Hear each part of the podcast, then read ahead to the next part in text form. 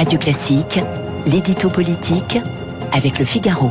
Et surtout avec François-Xavier Bourmeau. Bonjour François-Xavier. Bonjour. C'est un été particulier, un été qui n'arrive qu'une fois tous les cinq ans.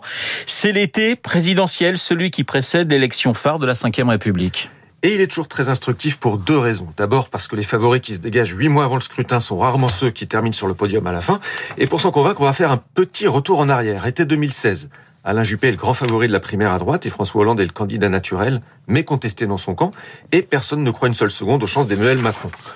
On remonte encore, été 2011, c'est celui qui a popularisé la petite phrase de François Hollande « Rien ne se passe jamais comme prévu ». Dominique Strauss-Kahn était favori pour ramener les socialistes à l'Élysée, mais c'est finalement entre Martine Aubry et François Hollande que la primaire du PS va se jouer. Allez, encore un petit peu plus loin, été 2006, personne ne croit aux chances de Ségolène Royal de remporter la primaire du PS. Je vous passe l'été 2001 avec le match annoncé entre Lionel Jospin et Jacques Chirac. Ça se termine avec Jean-Marie Le Pen au second tour. Et je vous passe aussi l'été 94 quand Édouard Balladur était déjà président. Alors François-Xavier, je vous vois venir puisque les favoris de l'été 2021 sont Emmanuel Macron et Marine Le Pen.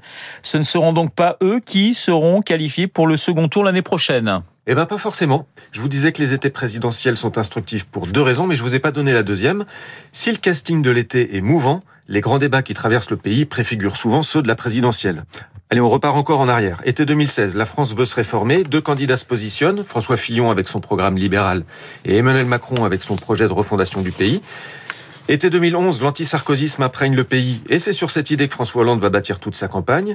Été 2006, après 12 ans de chiracisme, la France veut que ça bouge. C'est Nicolas Sarkozy qui va trouver la réponse avec son programme de rupture.